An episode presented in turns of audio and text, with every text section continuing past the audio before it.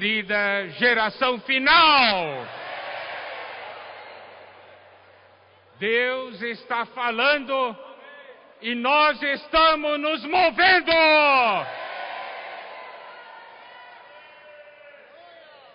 A palavra de Deus indica a situação do seu povo nos tempos finais. Quando a iniquidade se multiplica, em Daniel 11:32, na parte final diz: Mas o povo que conhece ao seu Deus se tornará forte e ativo. Como nós conhecemos o nosso Deus? É pela Sua palavra. E Deus tem falado. Nós temos conhecido o seu coração. O falar profético tem nos dado a direção. Nós estamos sendo fortalecidos. E o resultado é que nós estamos agindo. Tanto que o título dessa conferência, o tema é sprint final, não é? Isso quer dizer o quê? Quer dizer que nós estávamos num ritmo, não é assim? Estávamos andando no ritmo, mas agora. Yeah! É a arrancada final na arrancada final, nós damos tudo. Usamos todas as nossas forças, como foi compartilhado desde o início, porque nós vemos a linha de chegada. Nós estamos vendo, conhecendo esse Senhor da glória isso foi logo na primeira mensagem.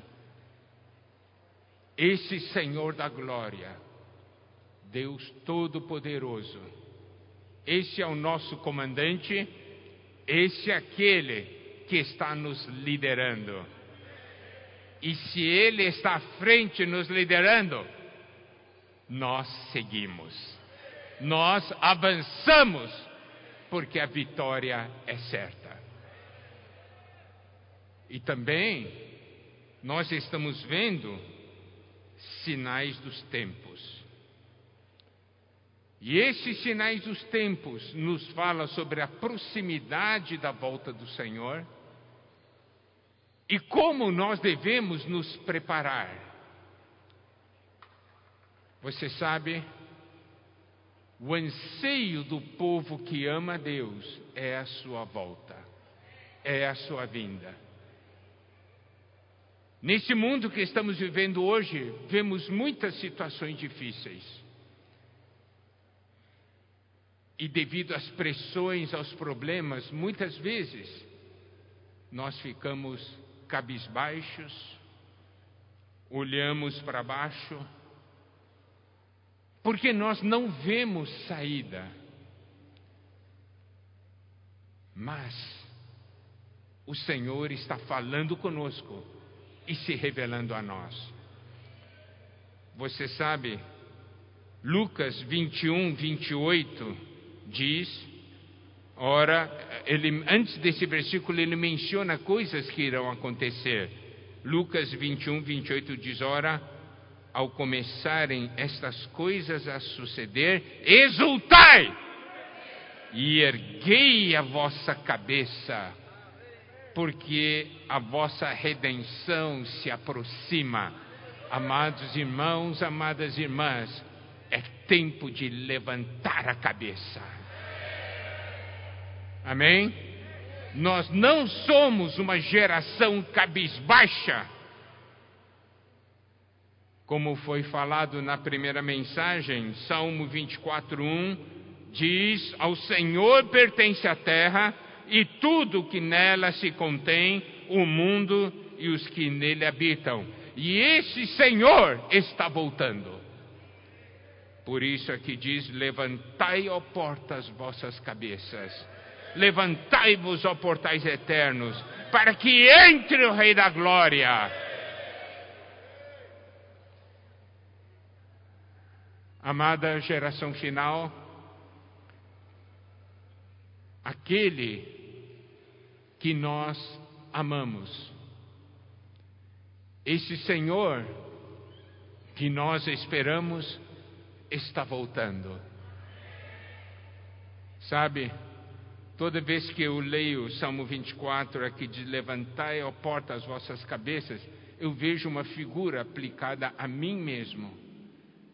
Talvez eu esteja cabisbaixo, mas quando o Senhor fala e mostra para mim os sinais de que Ele está voltando, o que acontece? Eu levanto a minha cabeça, eu olho para esse Senhor e eu devo deixar esse Rei da Glória, primeiramente, entrar em mim. Certo? E Ele é o Senhor forte e poderoso. Louvado seja o Senhor. Agora, vamos ver ainda um ponto muito importante da característica desses tempos finais. Lendo Atos capítulo 1, versículo 8, diz: Mas recebereis poder ao descer sobre vós o Espírito Santo, e sereis minhas testemunhas, tanto em Jerusalém como em toda a Judéia e Samaria, até aos confins da terra. Aqui nos mostra algo muito importante para aquele que recebeu o Espírito quem aqui recebeu o Espírito, levanta a mão. Amém. Você sabe o que aqui diz? Recebereis poder ao descer sobre vós o Espírito Santo e sereis minhas testemunhas. Quem recebe o Espírito tem poder. Quem recebe Espírito se torna testemunha. Em Jerusalém, Judéia Samaria, até os confins da terra. Agora nós podemos fazer uma conexão com Mateus 24, 14. E será pregado este evangelho do reino por todo o mundo, para testemunho a todas as nações, então virá o fim. Aqui mostra esse povo de Deus que está forte e ativo no final dos tempos, pregando o evangelho do reino para testemunho a todas as nações. Por quê? Porque eles são testemunhas Eu não sei se você concorda comigo, mas você vai ter que concordar comigo. Nunca em nossa vida nós damos tantos testemunho como hoje. Concorda comigo?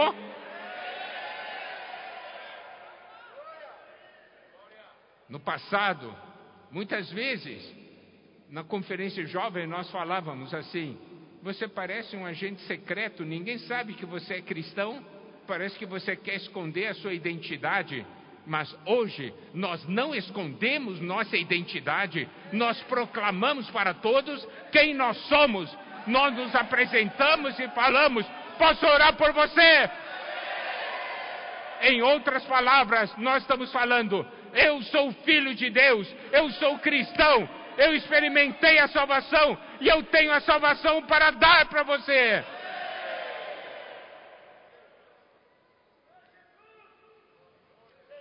Testemunhas.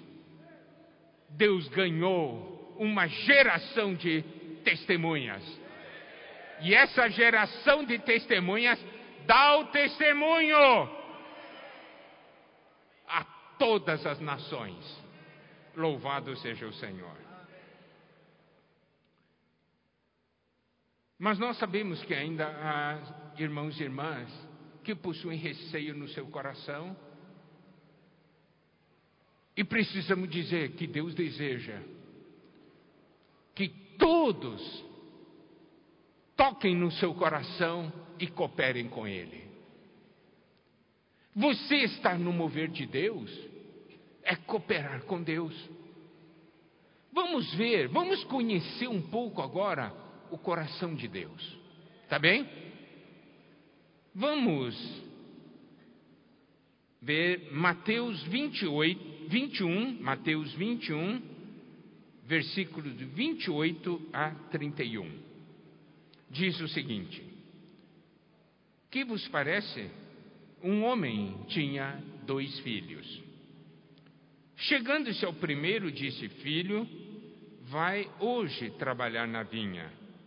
Ele respondeu: Sim, senhor, porém não foi. Dirigindo-se ao segundo, disse-lhe a mesma coisa.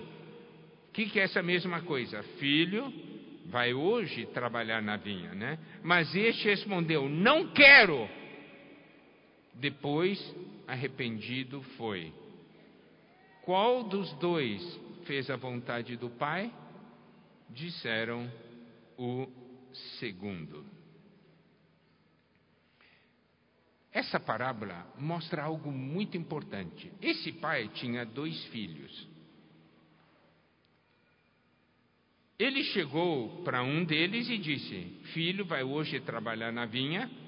E ele também se dirigiu ao outro: Vai, filho, vai hoje trabalhar na vinha. Preste atenção. Ele dirigiu-se ao primeiro e dirigiu-se ao segundo. Ele não dirigiu-se ao segundo porque o primeiro disse não. Isso quer dizer o quê? Que essa palavra do pai é para os dois filhos. Ele tinha dois filhos e ele falou para os dois filhos. Então, é a palavra do nosso pai para todos nós que somos filhos. Quem aqui é filho de Deus, levanta a mão. Amém? Tá aí. Sabe o que, que o pai hoje está falando para você? Filho, vai hoje trabalhar na vinha. Eu não sei se você consegue escutar isso, mas o pai hoje está falando para você: Filho, vai hoje trabalhar na vinha. Agora, o que você vai responder para o pai?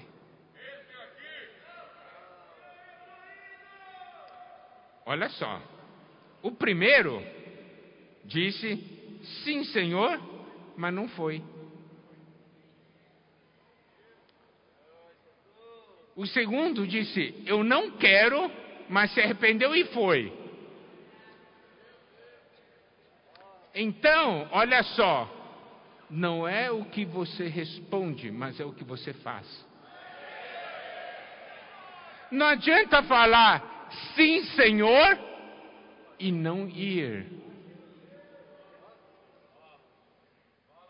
Olha só. O primeiro, olha só, vamos entrar um pouquinho mais nessa realidade. O primeiro disse, sim, Senhor. Olha só como ele tratou o pai, com muito respeito, não foi? Sim, Senhor. O como segundo respondeu para o pai: Não quero. Olha só. Qual dos dois falou melhor? O primeiro ou o segundo? Primeiro. Mas preste atenção, mas não foi. O segundo disse: Não quero, mas se arrependeu e foi. Quem fez a vontade do Pai? O segundo.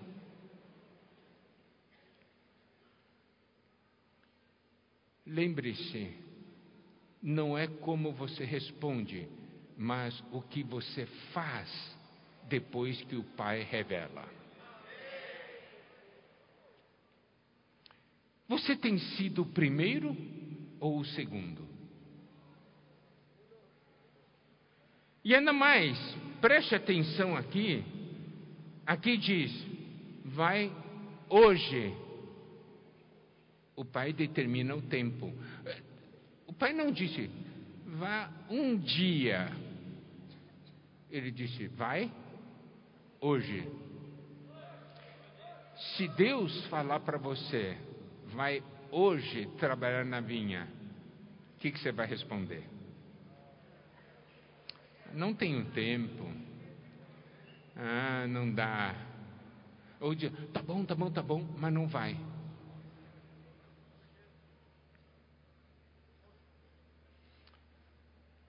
Você sabe, na versão revista e corrigida, diz assim: Filho, vai trabalhar hoje na minha vinha. Quer dizer, a vinha do pai. Não era a vinha de alguém fora da família. Eu quero fazer uma pergunta assim, digamos, olhando primeiro, olhando sua família na terra. O que é do seu pai? Você não considera seu? Não é? Eu moro na minha casa, a casa é seu pai, mas você diz, essa é minha casa, não é isso? É o pai que te dá tudo e você diz, essas coisas são minhas. E ainda mais, você vê, porque essa é identidade. A vinha é do pai, mas também pertence a você. A igreja é de quem? Quer ver? Eu vou mostrar para vocês. 1 Coríntios capítulo 1, versículo 2, a primeira parte do versículo fala a igreja de Deus. Aleluia, a igreja de Deus.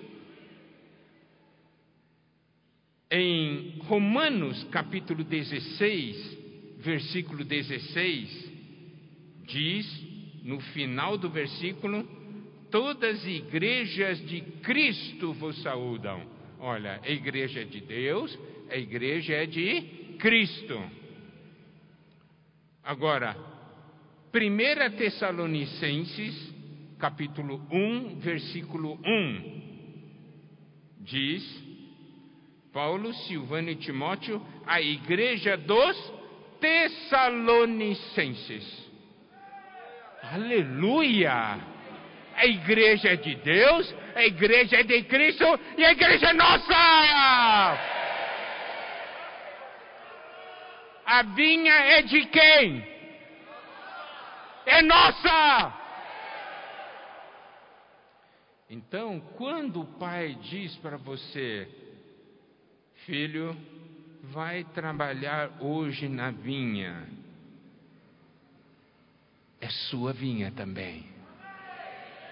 O benefício é seu também. Isso é algo muito importante. Agora eu quero mostrar um princípio espiritual, está em 1 João capítulo 3, versículo 18. Tá? 1 João 3, 18. Filhinhos, não amemos de palavra nem de língua, mas de fato e de verdade. Isso quer dizer o quê? Não é uma questão de palavra e língua, é uma questão de fato e verdade.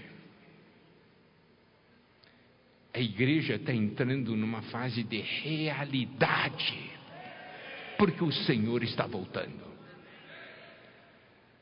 Nós não podemos ser aqueles que sabem simplesmente falar ser alguém que fala, mas não faz nada.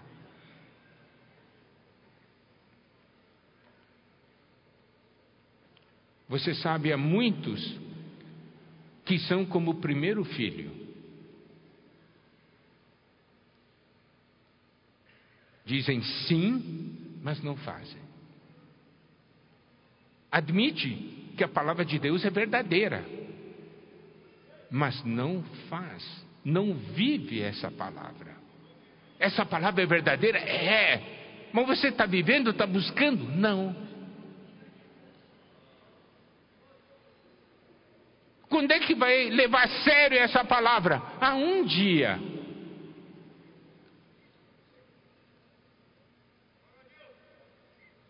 Isso quer dizer o quê?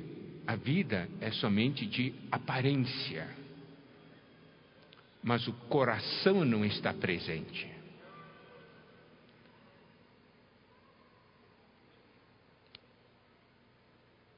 Amados irmãos, amadas irmãs, Deus está mudando isso.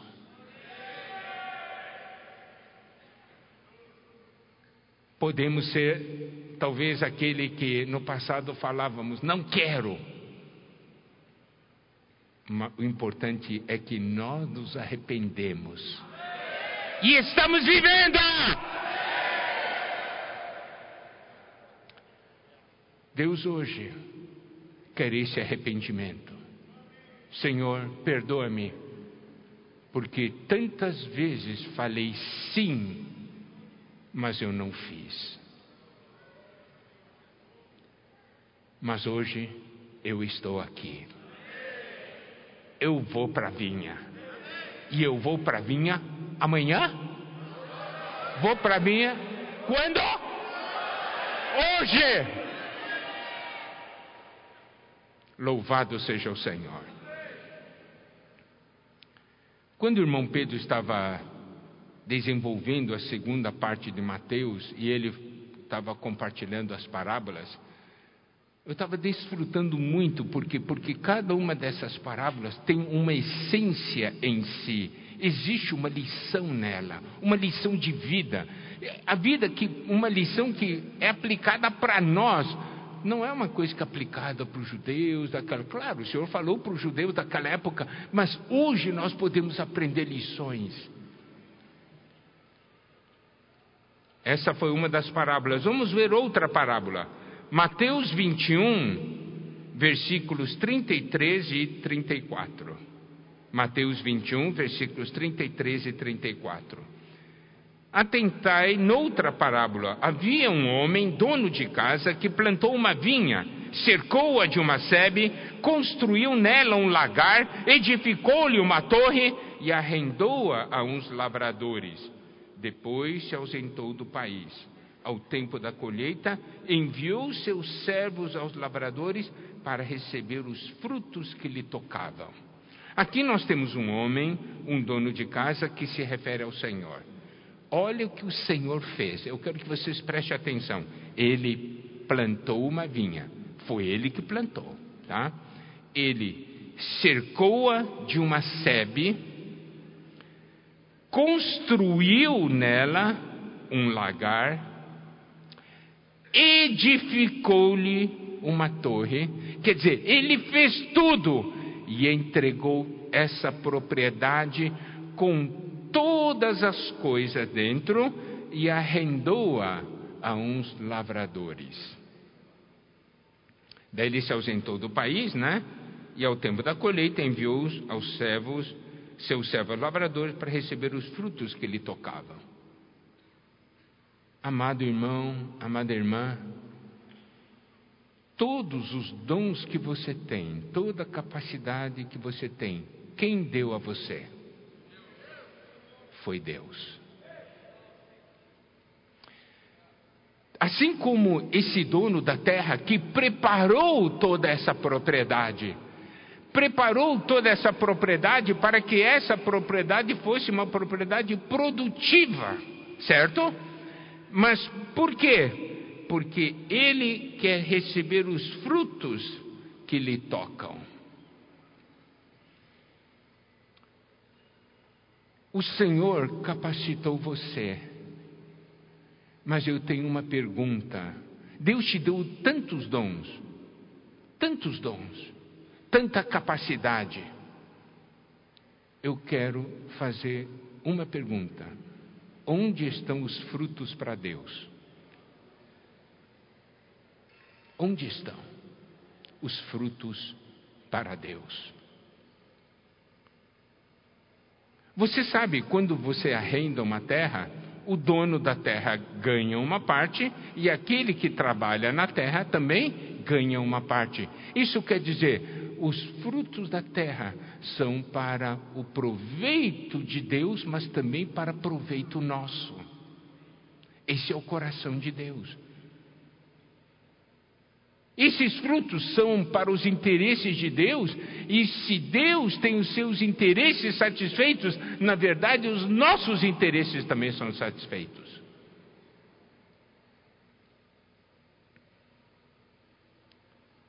E os dons que você tem, os frutos, têm sido só para o seu benefício?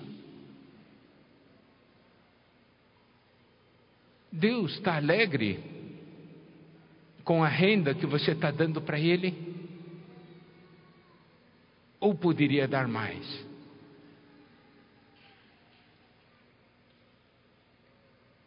Deus se importa com isso. Mateus 21, 41 diz: Responderam-lhe: Fará perecer horrivelmente esses malvados e arrendará vinha outros lavradores que lhe remetam os frutos nos seus devidos tempos. Isso quer dizer, de tempo em tempo tem frutos. O que, que Deus espera? Que de tempo em tempo nós tenhamos frutos para Deus, para o desfrute de Deus, para a alegria de Deus, para o gozo de Deus. Mateus 21, 43. Mateus 21, 43 diz: o reino de Deus vos será entregue a um povo que lhe produza os respectivos frutos. Amém? Agora vamos para uma lição de uma outra parábola. Parábola das bodas, Mateus 22, versículos 1 a 5. De novo, entrou Jesus a falar por parábolas, dizendo-lhes: O reino dos céus é semelhante a um rei que celebrou as bodas de seu filho. Então enviou os seus servos a chamar os convidados para as bodas, mas estes não quiseram vir. Enviou ainda outros servos com esta ordem: Dizei aos convidados: Eis que já pra, preparei o meu banquete, os meus bois e cebados já foram abatidos e tudo está pronto, vinde para as bodas. Eles, porém, não se importaram e se foram, um para o seu campo, outro para o seu negócio. Aqui nós vemos que o Senhor, Ele nos convida para desfrutarmos das suas riquezas. E, amados irmãos, amadas irmãs, ultimamente a palavra do Senhor tem sido tão intensa, como foi falado, os tesouros da palavra profética têm sido entregues a nós, não é? Tem sido colocado à nossa disposição, está um banquete pronto. Meu banquete aqui né, o, o rei diz: É o meu banquete, meus bois e cevados já foram abatidos, tudo está pronto, vinde para as bodas, vem aqui, vem desfrutar. Mas preste atenção, aqui, esses convidados, eles, porém, não se importaram e se foram, não deram importância você tem ou não dado importância ao falar atual de Deus? Você tem ou não tem dado importância às riquezas, ao banquete que Deus tem preparado cada semana para nós? Aqui diz: eles não se importaram e se foram. Um para o seu campo, outro para o seu negócio. Olha aqui, ó seu campo, seu negócio. Eles somente se importavam com as suas próprias coisas, não se importavam com o que era de Deus.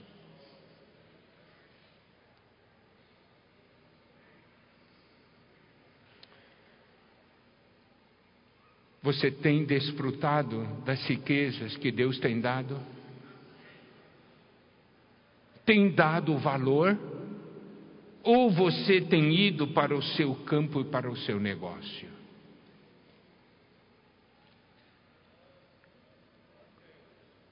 Por que o Senhor está falando isso conosco hoje? Porque Ele quer dar para você o seu reino. o que realmente tem valor.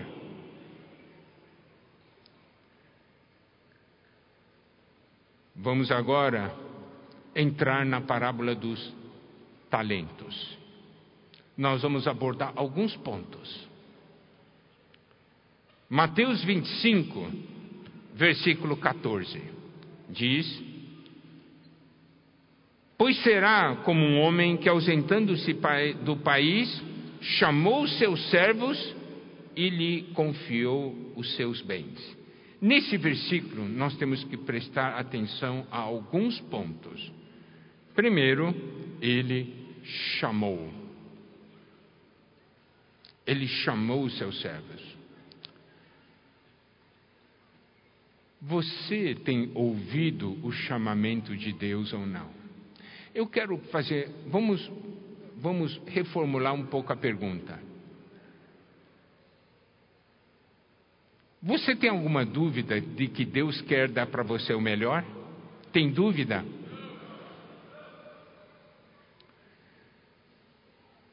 E Ele está chamando você. Você tem ouvido o chamamento de Deus? Deus está chamando. E Ele chama todos os dias. Você tem ouvido o chamamento de Deus?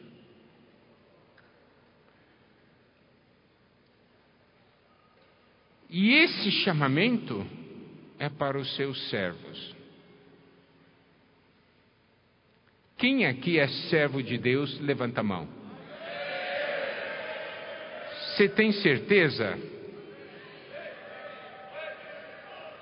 Ó, não é de palavra nem língua, tá? É de fato e de verdade. Então vamos lá.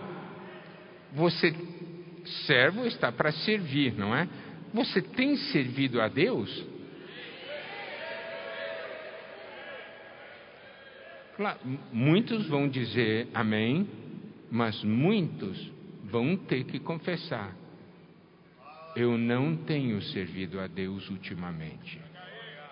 Por isso que hoje Deus está chamando.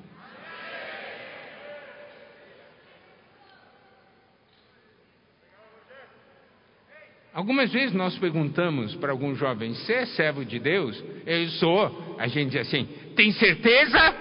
Daí diz assim: É. é sabe? É porque responder assim na hora, ah, sim, sim, esse todo mundo sabe responder, mas quando você pega ali no sério, tem certeza que você é um servo de Deus? Daí você diz assim, ah, por quê? Porque ele começa a ver que ele não tem servido, né? Então vamos também, tem aqueles que têm dúvida. Então a gente tem que fazer essa pergunta sobre um outro ângulo. Você tem ou não tem um Senhor?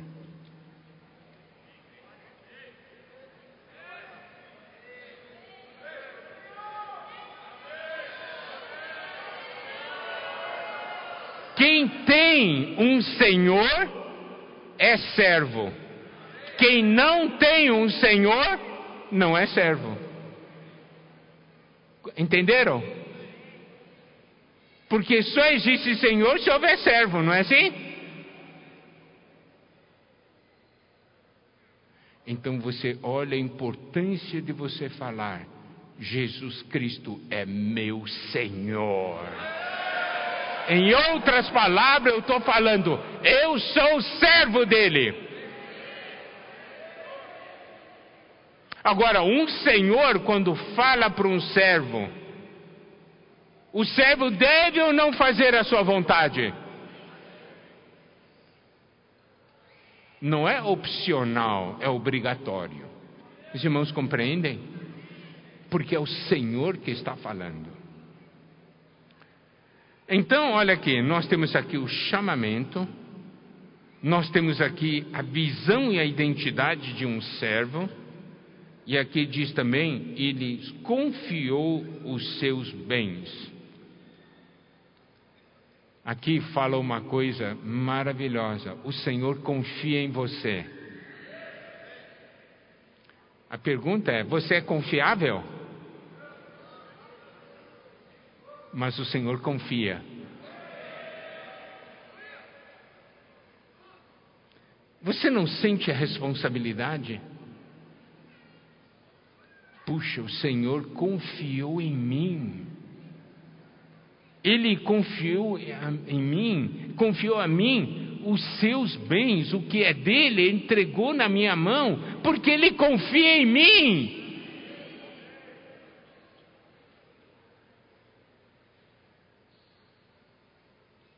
Você vai deixar o Senhor, seu Senhor frustrado? Senhor, você confiou em mim. Eu estou aqui para fazer Sua vontade. Senhor, me capacita. Senhor, me fortalece. Senhor, me leva adiante. Me leva a viver. Fazer Sua vontade. Praticar Sua vontade.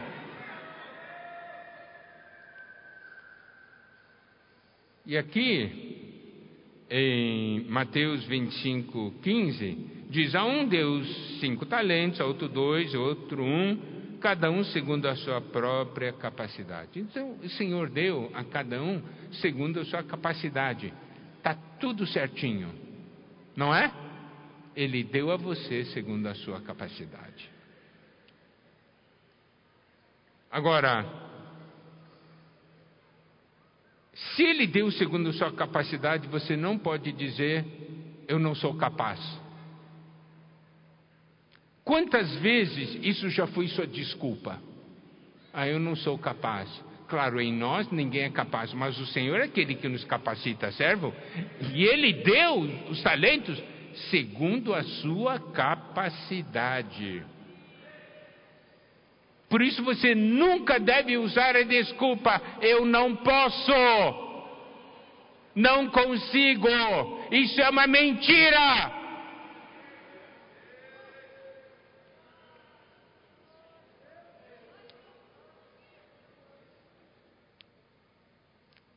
E se nós olharmos em Lucas 19, na parábola das minas, que é muito semelhante à parábola dos talentos, Lucas 19, versículos 12 e 13, no versículo 13 diz assim: Chamou dez servos seus, confiou-lhes dez minas e disse-lhes: Negociai até que eu volte. Ele deu uma missão até quando? Até a volta do Senhor. Uau, aleluia! Fazer a vontade de Deus, cumprir sua vontade, não é? Até a volta do Senhor. Está no mover de Deus até a volta do Senhor. E essa palavra negociar também tem um outro sentido é ficar ocupado com essa missão. Nós temos que daí fazer outra pergunta. Você tem se ocupado com os interesses de Deus ou não?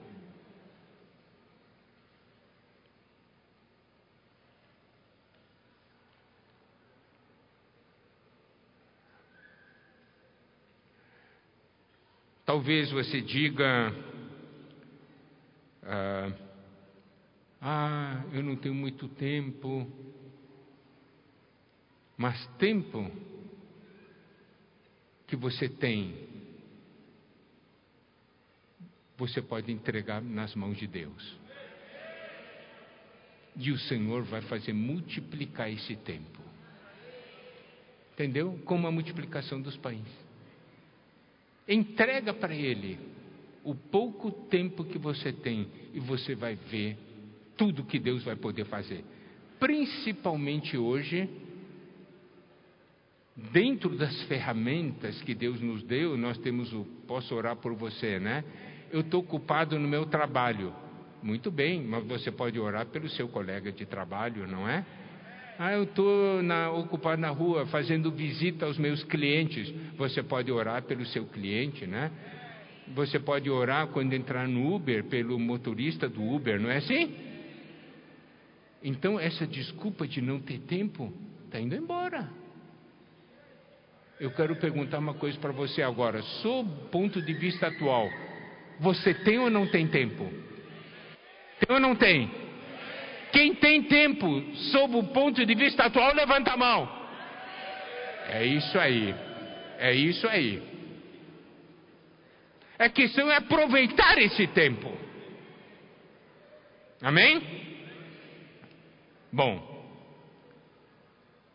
tem aqueles que então saem a negociar imediatamente. Ontem o irmão Amir já falou sobre isso. Mas tem aquele que abre uma cova, esconde dinheiro e enterra. Isso quer dizer o quê? Ele pega os dons que Deus lhe deu e aplica na terra. Enterrou. Enterrou. Se você usa os dons de Deus para os interesses da terra, para Deus isso não é produtivo, não rende nada. A sua capacidade você tem enterrado, você tem usado nos interesses de Deus ou nos interesses da terra?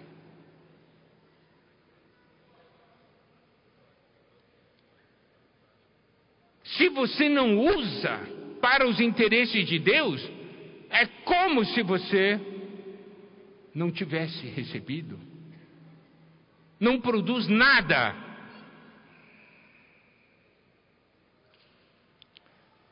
Mateus 25, 19 diz: Depois de muito tempo voltou o Senhor daqueles servos e ajustou contas com eles. Amados irmãos, amadas irmãs, todos nós um dia vamos ajustar contas com o Senhor irmão Pedro compartilhou conosco, né, sobre a busca dele diante do Senhor, Senhor, qual missão tal, e o Senhor falou para ele o quê? Falou para ele, levar todos a entrar no reino, não é verdade? Você lembra, ele deu testemunho várias vezes desse fato.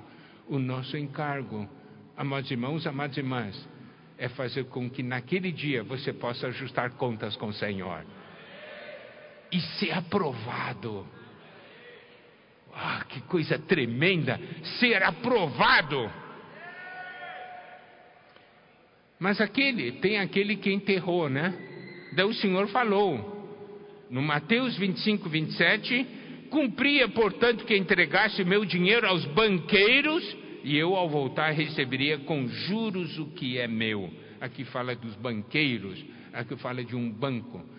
A mensagem do Amir ontem à noite foi a apresentação desse banco para vocês.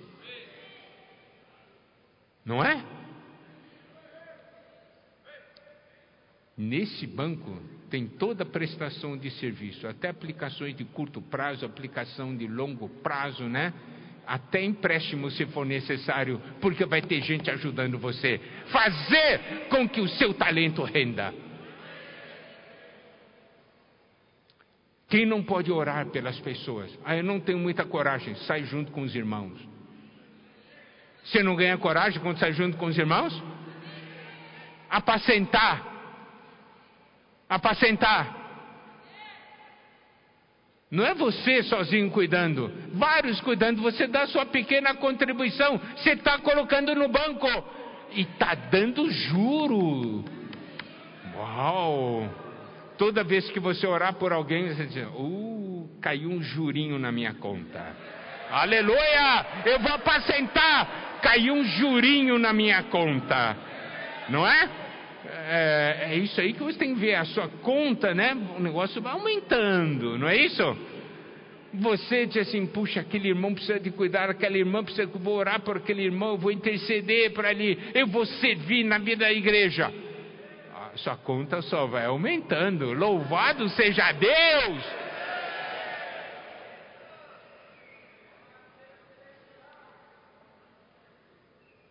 Agora, você tem que fazer esse seu dinheiro render, não é? Você sabe que na parábola das minas, é, aquele que não produziu, ele não enterrou. Lucas 19, 20. Lucas 19, 20 diz: Veio então outro dizendo: Eis aqui, Senhor, a tua mina, e eu guardei embrulhada num lenço. Quer dizer, oh, guardou no lenço com todo cuidado, né? Puxa, olha só, esse dom. Quer dizer, nunca usa. É, é, é que nem aquele que compra um par de sapatos bonitos, assim, mas andando descalço. Por quê? Eu não quero sujar esse sapato porque é novinho e está tão limpinho você fica andando descalço. Você é um desses? Sapato para usar.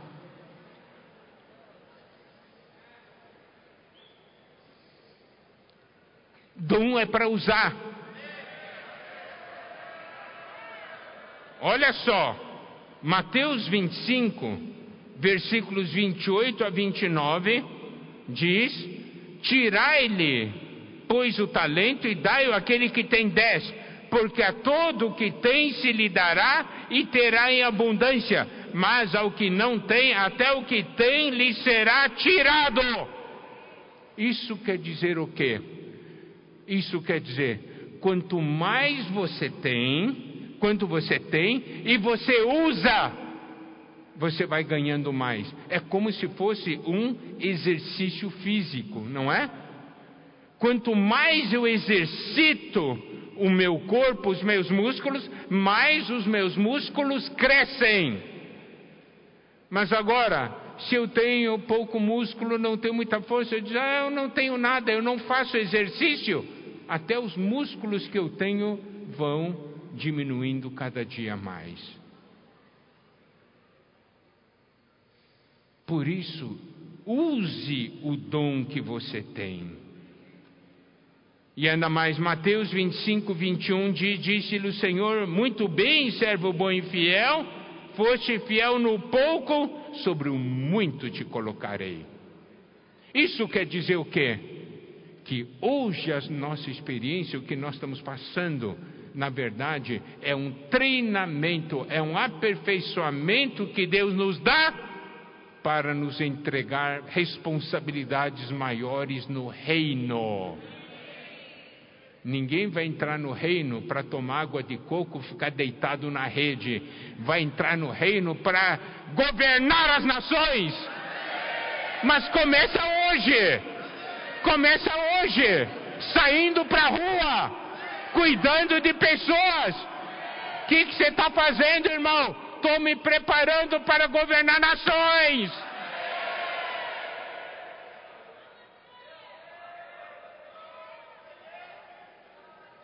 Deus está treinando meu caráter para que eu faça a sua vontade, para que eu obedeça, porque um dia eu vou reinar com Ele. E eu quero estar preparado.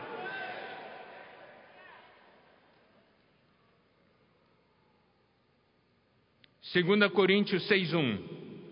E nós, na qualidade de cooperadores com ele, também vos exortamos aqui: não recebais em vão a graça de Deus.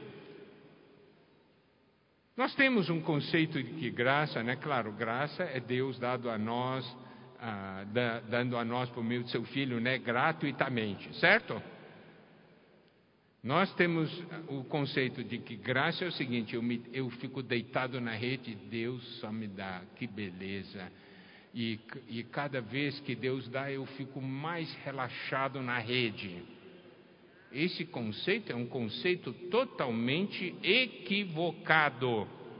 Olha só, 1 Coríntios 15, 10. Mas, pela graça de Deus, sou o que sou. E a sua graça que me foi concedida não se tornou vã. Ó, não se tornou vã. Antes trabalhei muito mais do que todos eles. Todavia, não eu, mas a graça de Deus comigo. Você acaba descobrindo que a graça é dada para você para você trabalhar mais. Por quê? Porque a graça nos capacita. Ó, se eu sou um cristão, eu estou em casa. Miguel, como é que você está? Só recebendo graça.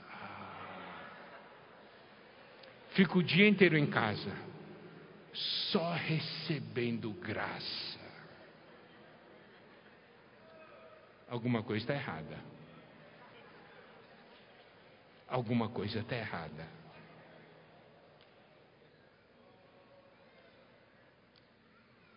Por quê? Porque a graça me leva a trabalhar.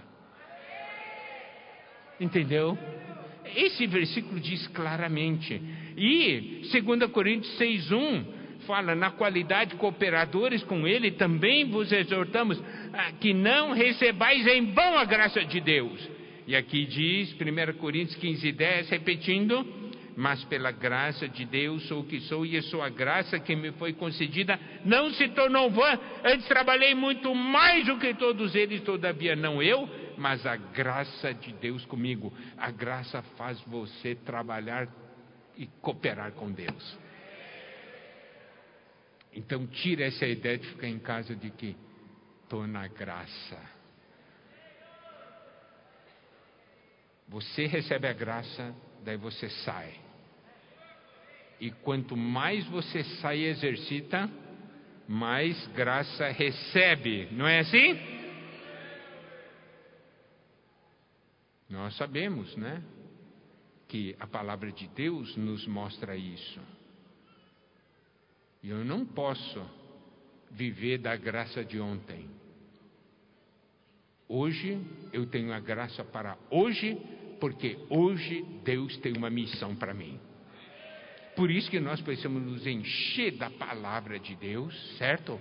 Todas as manhãs, na comunhão com Deus para receber a graça porque essa graça vai trabalhar e eu vou cooperar com a graça. Eu não recebo a graça de Deus em vão.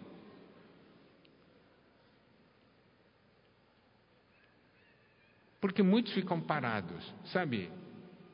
Ah, o fundador do Exército da Salvação, William Booth, né? o Exército da Salvação no passado foi muito usado por Deus para levar evangelho para os moradores de rua, para quem estava nas ruas, para os pobres, né? Então tem muito algo parecido com hoje nós irmos para as ruas. Ele disse alguma coisa ah, num testemunho dele, diz assim, mais ou menos no seguinte sentido: eu não sou alguém que espera Deus dar um movimento ou Deus mover alguma coisa. Eu sou o movimento de Deus. Compreenderam? Eu não sou alguém que espera Deus fazer. Eu sou a pessoa que Deus quer usar para fazer. Amém? Diga para o irmão que está ao seu lado: Eu sou o movimento de Deus.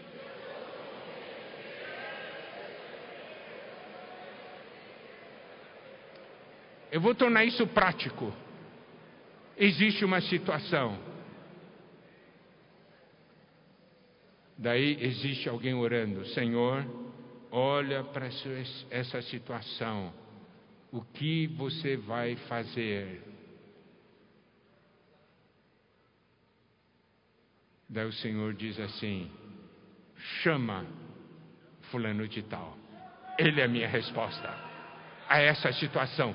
Você é a resposta de Deus para os problemas de hoje. Nós precisamos ter tal visão. Essa é a função da igreja nessa terra. Sal da terra, luz do mundo.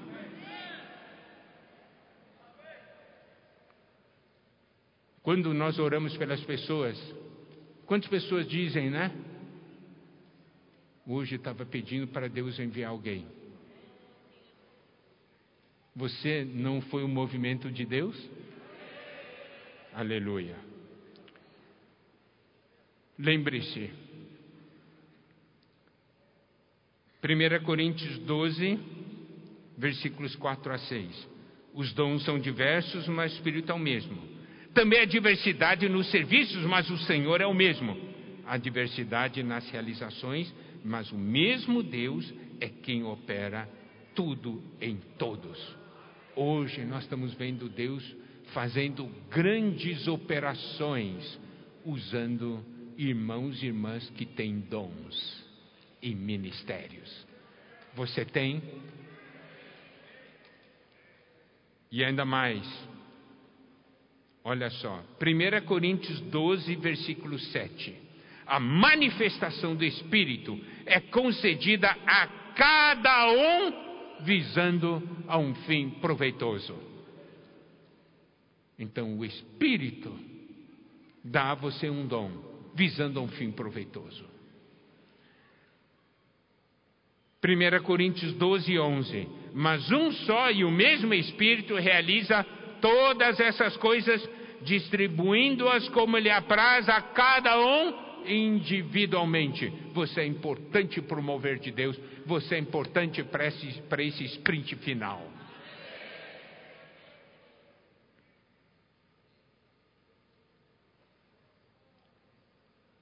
Nós sabemos, Romanos 12, 6 diz: Tendo, porém, diferentes dons segundo a graça que nos foi dada.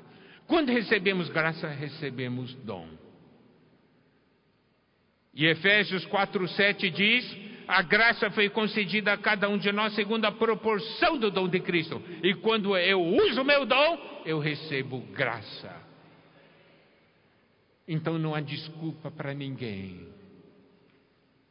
Deus quer você. Deus quer você nesse mover. E não andando a passos lentos, mas dando a arrancada final. Louvado seja o Senhor. Eu quero concluir com 1 Coríntios 15, versículo 58. Portanto, meus amados irmãos, sede firmes, inabaláveis e sempre abundantes na obra do Senhor, sabendo que no Senhor o vosso trabalho não é vão.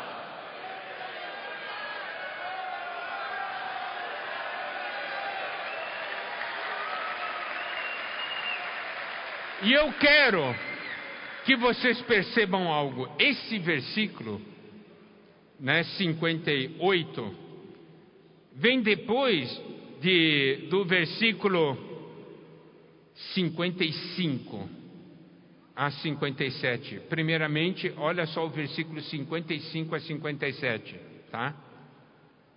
Onde nós precisamos ver que hoje nós somos o exército de Deus. Você foi chamado. Você é um servo, tá? Você vai usar o seu dom. Você vai desenterrar você vai tirar do lenço, você vai usar, certo? Você vai praticar. Você não vai ser só alguém que diz sim, sim, sim não faz. Você vai fazer. Você vai se arrepender por não ter feito. E aqui diz assim, no versículo 55: Onde está, a morte, a tua vitória? Onde está a morte, o teu aguilhão? E aí, versículo 5, isso versículo 55, versículo 57. Graças a Deus que nos dá vitória por intermédio de nosso Senhor Jesus Cristo. A, na obra do Senhor a vitória é certa. Graças a Deus que nos dá vitória por intermédio de nosso Senhor Jesus Cristo. Portanto, meus amados irmãos, sede firmes inabaláveis, sempre abundantes na obra do Senhor, sabendo que no Senhor o vosso trabalho não é vão. Naquele dia você vai receber a recompensa. Aleluia!